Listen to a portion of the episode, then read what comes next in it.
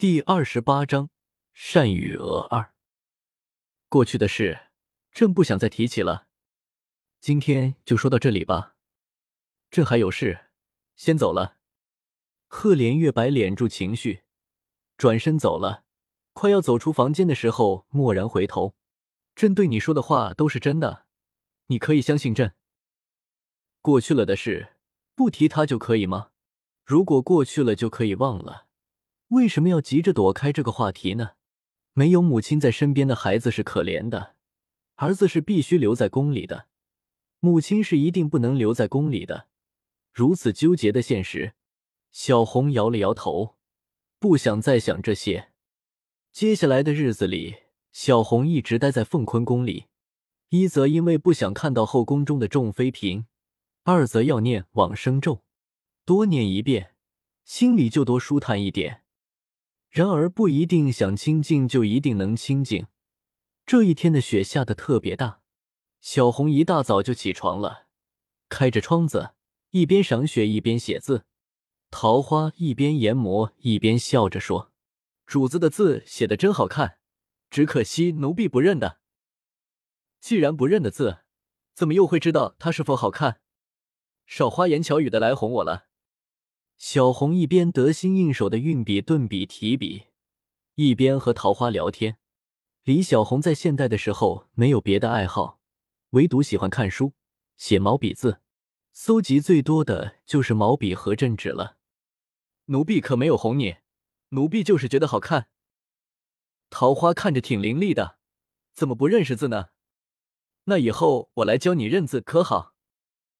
好啊，好啊。以后桃花也能像主子一样写字了。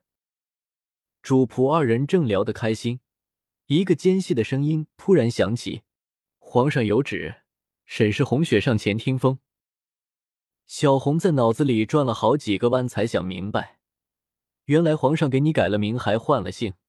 想明白后，忙上前接旨。只听公公尖细的声音念道：“自有丞相沈廷之之女沈红雪，贤良淑德。”温婉大方，秀外慧中，甚合朕意。今封为皇后，掌凤印，统领后宫。钦此。主子，快谢恩接旨啊！桃花推了推呆掉的小红。公公，这个圣旨我不能接。小红皱着眉头说：“这个圣旨要是接了，后半生只怕没好日子过了。如果一定要嫁人的人话。”怎么也要找个自己喜欢和喜欢自己的人嫁了。如果没有爱情，小红是情愿孤独一生的。如今这样算什么？盲婚哑嫁，恕她还没有修炼到如此好的心理品质。哎呦，沈姑娘，这道圣旨可是好多人求了几辈子都求不来的。再说了，皇上那个可是金口玉言，说出去的话万没有收回去的道理。咱家奉劝姑娘一句。识时务者为俊杰，莫要跟荣华富贵过不去。这旨意已经传达了，咱家也该回皇上那里回话了。姑娘好自为之吧。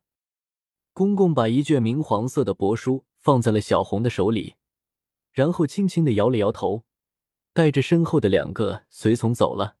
走出凤坤宫之后，轻叹了口气，自言自语道：“咱家在宫里活了大半辈子了，见过的人不算少。”像这样的跟皇后的宝座过不去的人，咱家是第一次见到。